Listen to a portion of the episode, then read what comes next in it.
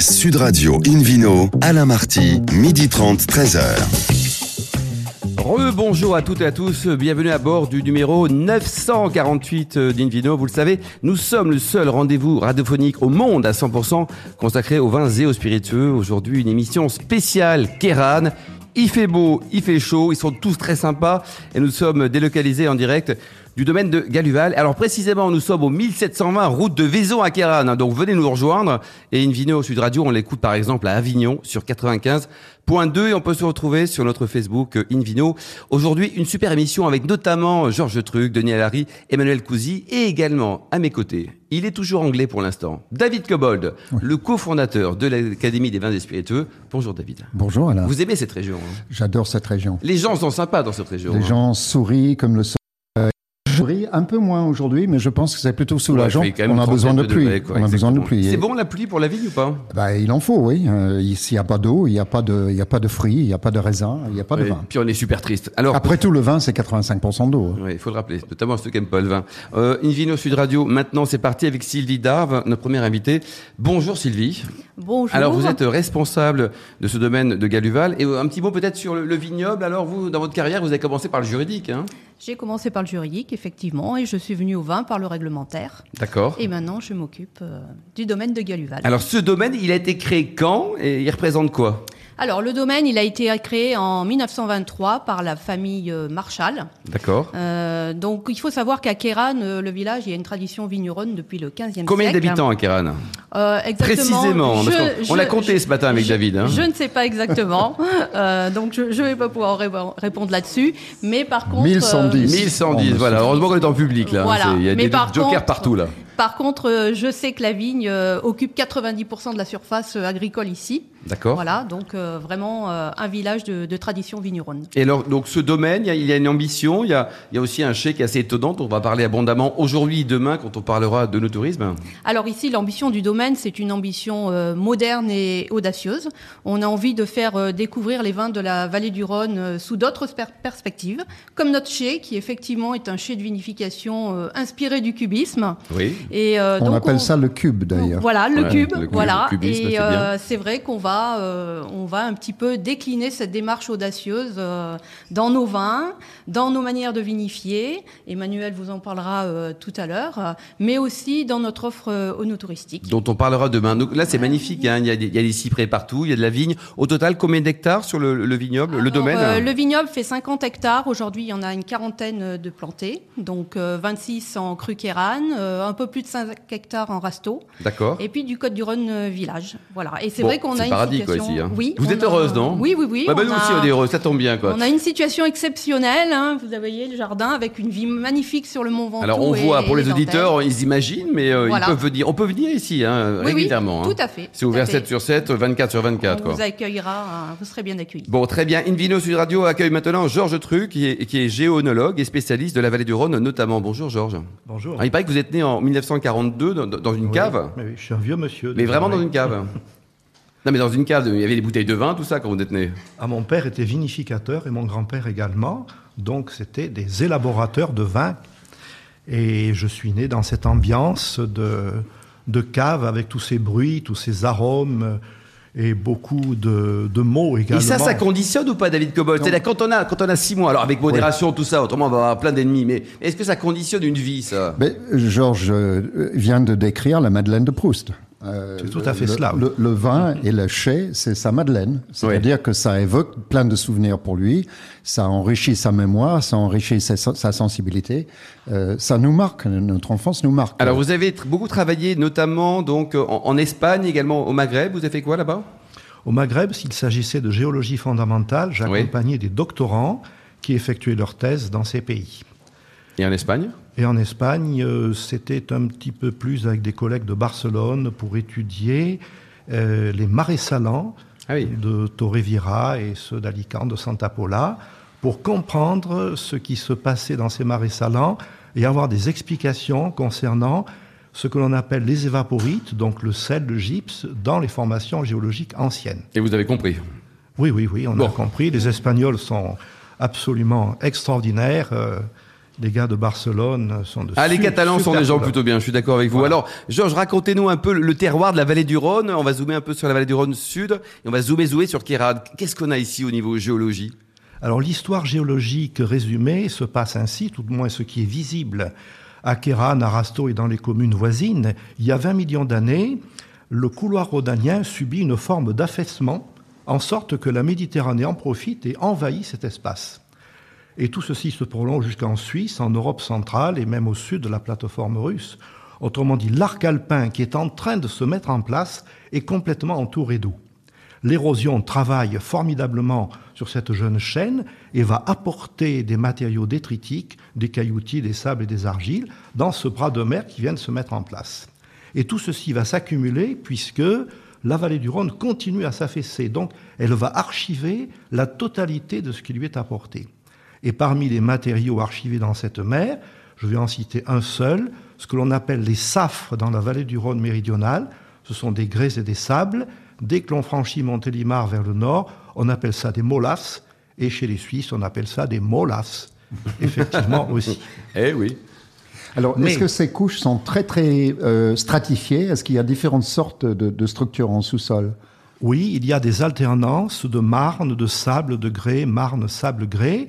Et à l'ouest de Kéran, on peut enregistrer, on le sait par géophysique, jusqu'à 600 mètres d'épaisseur de ces ah matériaux. Alors, ça donne quoi ça par rapport au vin infini, en tout cas par rapport à la vigne quoi? C'est une bonne chose, ça veut dire qu'il y a une vraie diversité? Alors lorsque toutes ces formations ont été exhumées à la suite de mouvements tectoniques, tout à fait à la fin du tertiaire, eh bien cela a donné des affleurements gréseux, sableux, marneux, que l'on va retrouver à Kéran, à Rasto, à Sablé, à Siguré, à Gigondas, à Châteauneuf-du-Pape, bref, dans presque toutes les collectivités, que ce soit des crues ou des villages du sud de la vallée du Rhône. Et alors les cépages, qu'est-ce qu'on trouve comme type de cépage sur, sur, la, sur cette vallée du Rhône? Alors vallée du Rhône méridionale, le cépage roi, c'est le grenache, suivi par la syrah, le mourvèdre, le carignan, hélas, est à l'état résiduel, ce qui est Mmh. car c'est un cépage qui peut donner des résultats fantastiques. Tout à fait. Beaucoup de fraîcheur et d'acidité, pas trop de degrés, mmh. justement. La counoise également, qui commence à monter un petit peu dans les pourcentages euh, dans les vignes. C'est un très joli cépage, le cinceau aussi qui reste. Le cinceau. Hmm. Le, cépage majoritaire, c'est quoi C'est le grenache quand même. Hein grenache. David Cobol, un petit mot sur l'origine de ce cépage grenache. C'est français ou pas C'est un cépage espagnol qu'on appelle garnacha, qui a beaucoup de synonymes en Espagne, mais c'est très très planté en Espagne. On le trouve dans toute la partie Navarre, dans le Rioja par exemple, et aussi en Catalogne. Et puis ça a migré euh, sur méditerranéenne. Il y en a beaucoup de grenache en Roussillon, une région que vous connaissez bien, à la Martine. Mmh. Euh, et puis euh, toute la, partie languedocienne et, et, le sud du Rhône. Il monte pas au-delà euh, de Montélimar, je crois, parce qu'il a, il a besoin beaucoup de chaleur son petit inconvénient, c'est que beaucoup de chaleur égale beaucoup de sucre, égale beaucoup de degrés. Mhm. Euh, donc c'est un cépage qu'on, dans les assemblages ici à Kéran et dans les, toutes les régions autour, il est, sa chaleur est modérée par les autres cépages, particulièrement la Syrah, le Mourvèdre, le Carignan et les autres. Mais le Carignan, Georges, vous en parliez avec un peu d'émotion. Vous êtes triste qu'il n'y en ait pas plus? Oui, oui, tout à fait, parce qu'à l'époque de mon adolescence, il y en avait beaucoup plus. Et, pourquoi il a disparu alors Il était considéré comme un cépage rustique. Et à cette époque-là, le syndicat général des Côtes-du-Rhône a voulu monter en qualité et le Carignan a fait les frais de l'opération. Je pense que hein, la donne a changé. Il faut quand même euh, pas oublier qu'il y a 30, 40 ans, euh, l'objectif c'était de faire du degré. Il fallait faire du degré et on n'atteignait pas les degrés nécessairement tous les ans facilement. du degré il y a quelques années. Aujourd'hui, avec le réchauffement, le, degré est plutôt un obstacle. Il y en a trop. Mm, mm. Euh, donc le Carignan jouerait un rôle très utile dans ce domaine. Georges, on est plutôt sur un terroir de vin blanc, de vin rouge, de vin rosé. Qu'est-ce qu'on peut trouver dans cette terre de la vallée du Rhône du sud, sudiste Alors, terroir de vin rouge largement majoritaire, mais les blancs ont commencé à monter en pourcentage dans cette vallée du Rhône méridionale, ce qui est extrêmement heureux, car on se rend compte que beaucoup de terroirs peuvent accueillir très favorablement les cépages blancs. Mm, mm. Beaucoup et la chaleur, c'est pas un inconvénient pour, pour des vins blancs, David Cobold Vous en pensez quoi? Ben, C'est une question de, de, bonne adaptation du cépage au, au terroir, parce que euh, évidemment, il y a des cépages qui vont produire plus d'alcool que d'autres. Je pense en particulier qu'il y a le bourbolin, qui est très intéressant parce qu'il a de l'acidité et pas trop de degrés. Et ça, ça j'adore ce nom. Bourboulingue. ça, ça roule comme les cailloux. Très, très beau. Un petit mot sur le, le Le Bourboulingue, c'est un père tranquille dans les cépages. C'est-à-dire, on voit qu'il est à maturité. Si l'équipe est pas prête à le vendanger, on peut attendre deux, trois jours. Pas de souci. Le vionnier, à une demi-journée près, il est en surmaturité. Il faut faire attention. Quoi, et la clairette, la clairette en matière de cépage blanc, alors c'est un cépage qui conserve pas mal d'acidité, c'est un cépage que je qualifie volontiers d'espiègle, un petit peu espiègle, hein, mmh. puisqu'il s'adapte au terroir, il donne des résultats surprenants, mais toujours en bien. Et donc là, au niveau de, la production, les rendements sont importants ou pas? Pour la clairette? Pour, les rendements qu'on peut avoir ici? Ah, Les rendements, oh, les rendements sont toujours modérés. Hein. Hmm. On est sur 25-30 hecto-hectares, donc... Euh, on est sur un terrain très sec, hein, quand même. Très ça, sec. Donc, ça limite les rendements, forcément. Oui, donc ça c'est normal. Et les vieilles vignes, c'est des vignes anciennes ici ou des vignes qui sont plutôt jeunes en général? Alors il y a encore pas mal de vieilles vignes, des grenages de 80 ans, 100 ans même quelquefois, qui donnent des résultats absolument magiques même si on ne retire que 15 hecto-hectares de ces vieilles vignes. C'est la quintessence de la quintessence, Georges? Mais quels hectos Et enfin, que ce sont des choses magiques. Alain, c'est intéressant d'observer qu'il n'y a aucune réglementation sur le terme vieille ouais, vigne. Ça, on en parlera peut-être même dans, 5 minutes, mon cher David, dans 5 secondes. Merci, Georges, Sylvie, David. Dans quelques instants, on va zoomer sur l'appellation Kéran en compagnie d'un garçon formidable, Denis Alary. Sud Radio Invino, Alain Marty, midi 30, 13h. Retour au domaine de Galuval pour cette émission délocalisée en public consacrée au vin, au grand vin de Kéran. D'ailleurs, vous qui nous écoutez chaque week-end, n'hésitez pas à nous contacter sur notre page Facebook Invino pour nous indiquer vos vignerons chouchou favoris. Invino Sud Radio accueille Denis Allary, ex-président de l'ODG Kéran. Bonjour Denis. Bonjour. Qu'est-ce que ça veut dire d'ailleurs ODG, même si vous êtes un ex-président Ça veut dire quoi Organisme de gestion de l'appellation. Très bien. Alors vous êtes le, voisin le plus proche euh, du vignoble, du domaine qui nous accueille aujourd'hui, hein, à bord de Invino Sud Radio. Et votre famille, vous êtes dans le vin depuis 1692. C'est dingue. Racontez-nous. Oui, tout à fait. Alors oui, j'habite en effet à 150 mètres d'ici, donc je suis même venu à pied. Oh euh, et oui, ma famille est là, ici. Et oui, quel gros effort. oui, tout à fait. Et ma famille est ici à Kéran depuis 1692. Moi, je suis la dixième génération. Mon fils vient de s'installer la onzième et on espère que ça durera, que ça durera. C'est pour ça que euh, il fallait qu'on crée une appellation. Il fallait parce que. C'était un vrai combat, ça. Hein. C'est assez récent, ça date de quand? 2016 C'est quand? 2016, oui. Après, c'est une, c'est un combat, une aventure. C'est, c'est, fabuleux parce qu'il faut la créer et après il faut la faire vivre. Ouais, c'est ça. Et euh, il faut, il faut inciter tous les vignerons. Il faut que tout le monde aille dans le même sens. Hmm. Et c'est là que c'est le plus compliqué. Donc, on a mis plusieurs années à essayer de créer une dynamique pour arriver à, à ce que tout le monde comprenne un petit peu. Il y a combien de vignerons différents sur, sur le, Alors, il y a à peu près 80 euh, vignerons. Euh, 80 vignerons, 80 présidents, 80, 80 grandes gueules. C'est compliqué quand même votre vie, non C'était. Euh, euh, oui, c'était par certains, par certains côtés, c'était un peu, mais, mais c'est fascinant. Oui. David Cobol, alors vous, vous êtes anti-archi-appellation partout. En revanche, pour Kéran, vous aviez quand même. J'ai toujours pensé que Kéran avait, avait le statut pour être un cru, longtemps avant. Et, et j'étais très heureux de voir ça arriver. Est-ce que vous savez, Alain Marty, c'est un petit col pour vous? Combien de terrains de rugby rentreraient sur l'aire de l'appellation Kéran? Ah, sur Kéran. Alors, sur la vallée du Rhône, autour de 70 000, mais sur Kéran, je ne peux pas vous répondre. Eh ben, c'est 1000. À peu près 1000. 1000 oui. 1000 terrains de rugby parce qu'il y a 1000 hectares. C'est à peu près la même chose. Un petit, la cartographie un peu de ce terroir, indépendamment du rugby, même si euh, Sud Radio, on écoute le rugby, on parle vrai également. Euh, donc, on a parlé tout à l'heure des cépages. Spécifiquement, qu'est-ce qu'on a sur les, les Kéran, Denis? Alors déjà, le Kiran, c'est à la fois du rouge, mais aussi du blanc. Il n'y a, pas de rosé, hein Il n'y a pas de rosé. Bon, ça faut Mais ça, ça a été notre grosse force, c'est de pouvoir faire accepter à l'INAO, à l'Institut national des appellations d'origine, euh, qu'à Kiran, nous avions des blancs et qu'il fallait absolument qu'on le garde. Parce qu'après, il y a des critères, il y a des, euh, il y a des règles à respecter qui fait que c'est pas toujours gagné pour tout le monde d'avance. Et là, on a réussi... pourcentage blanc-rouge, juste qu'on Alors, c'est 6% de blanc, 94% ah de rouge. Oui, d'accord. Mais c'est notre petite perle. Il fallait surtout pas qu'on la perde. Parce que. Un peu plus que la moyenne sur la vallée du Rhône, La moyenne est à 2%, 2-3%. Mmh. Et là, on est au-dessus. Euh, il fallait absolument arriver à 5 pour arriver à passer notre, euh, notre blanc. Et, on a réussi à le passer. Euh, je crois qu'on a essayé aussi de, de, leur démontrer que le blanc à Kéran, c'était, c'était vraiment une petite perle. et on a même fait à un moment un repas euh, avec ce qu'on appelle la commission d'enquête, rien qu'avec des blancs de plus de 10 ans. Ah oui. Quand ils sont sortis du repas, ils nous ont dit vous avez le blanc. Georges Ah, Truc, vous bien. en pensez quoi les, les blancs, vous confirmez les propos de Denis là, c'est, ça, ça vaut le détour, même si ça ne représente que 6% Ah, tout à des fait. Kéran, euh, Kéran est un village et des vignerons que je connais depuis de très nombreuses années. Oui. Et cette acceptation de l'INAO pour les vins blancs produits à Kéran, C'est pour moi quelque quoi. chose de, de tout à fait non seulement souhaitable, mais qui va permettre d'ailleurs d'augmenter, à mon avis, Denis, les pourcentages de produits à Kéran. Oui, c'est possible. Ça. La Denis, porte ouverte. la, la- la préparation de ce cru qui a été reconnu encore une fois en 2016, ça vous a pris quoi 5 ans, 10 ans, 20 ans? Ça a pris 15 ans. 15 ans de Ça a pris hein. 15 ans. 5 ans de préparation et 10 ans de procédure. 5 ans de préparation où on, on a fait marcher les, les cerveaux de tous nos vignerons.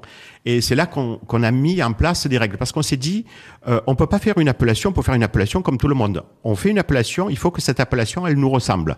Et pour qu'elle nous ressemble, en fait, on est tous des passionnés de biodiversité, de, de travail du sol, de sol, de, du produit. Et en fait, on, on a mis en place des règles, des règles qui sont assez restrictives. Alors, il y en a qui nous disent elles sont trop restrictives, mais il faut des règles. Pour arriver à être différent des autres, il nous faut des règles. Et ces règles-là, on les a mis en place. Comme je peux vous en citer quelques-unes.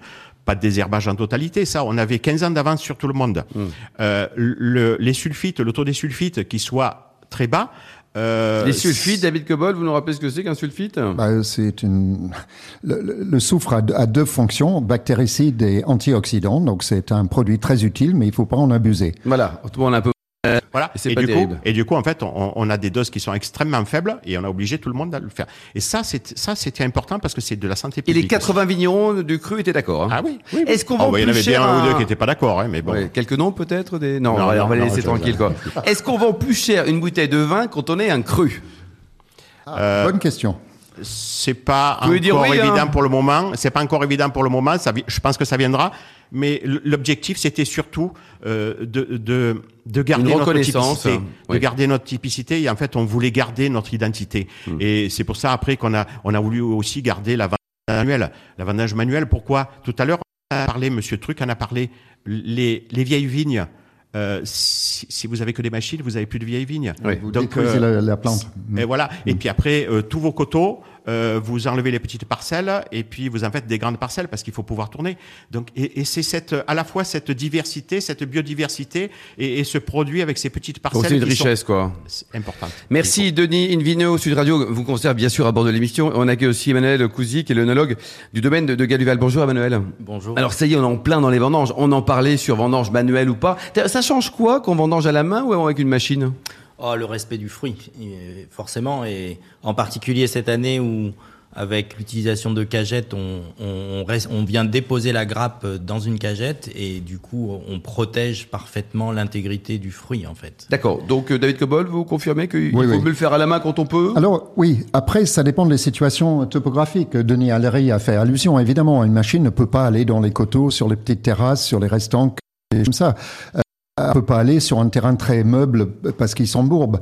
Mais une machine sur une plaine, vigne qui a été adaptée, et c'est pas des vignes Ça peut gobelet, fonctionner quoi. hein. euh, sur, sur palissage, bah, ça peut très bien fonctionner à condition d'être bien conduit avec attention.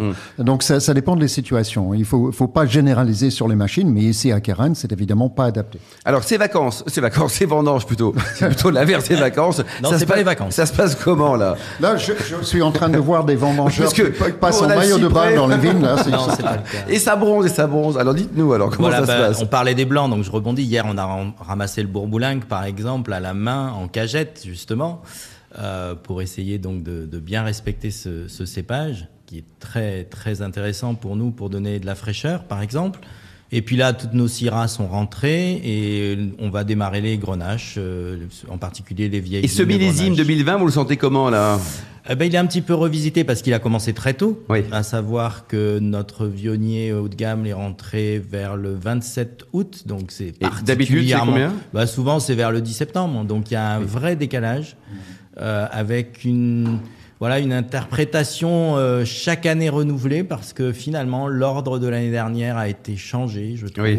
Et voilà, faut être très vigilant à ce que la nature nous propose parce que c'est c'est chaque année revisité. Hum. Denis, euh, de façon générale, pour les, les 80 vignerons de- de- du cru, ça se passe plutôt bien aussi, hein, un petit peu comme euh, Emmanuel nous, nous le confirme? Oui, cette année, ça se passe particulièrement bien.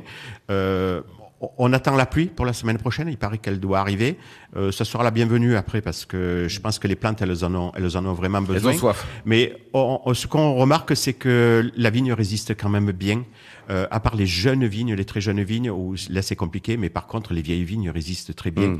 Et il y a, y a, du jus, euh, il y a des raisins, et c'est ça qui, qui, est beau. Emmanuel, à partir de quand on peut confirmer qu'un millésime est bon? C'est-à-dire que là, là, vous bossez, vous vendangez. Est-ce que c'est dans, dans, dans, un mois C'est maintenant Dans six mois Dans un an? On va pas faire référence aux primeurs de Bordeaux parce que ça, ça les regarde. Mais à partir de quand on peut confirmer que c'est super bon? Ouais, Je pense pas qu'il y, ait un moment précis. Euh, il y, a des, y a un ressenti à la parcelle, par exemple cette année, deux parcelles m'ont enthousiasmé rien que par la dégustation des baies régulières, etc.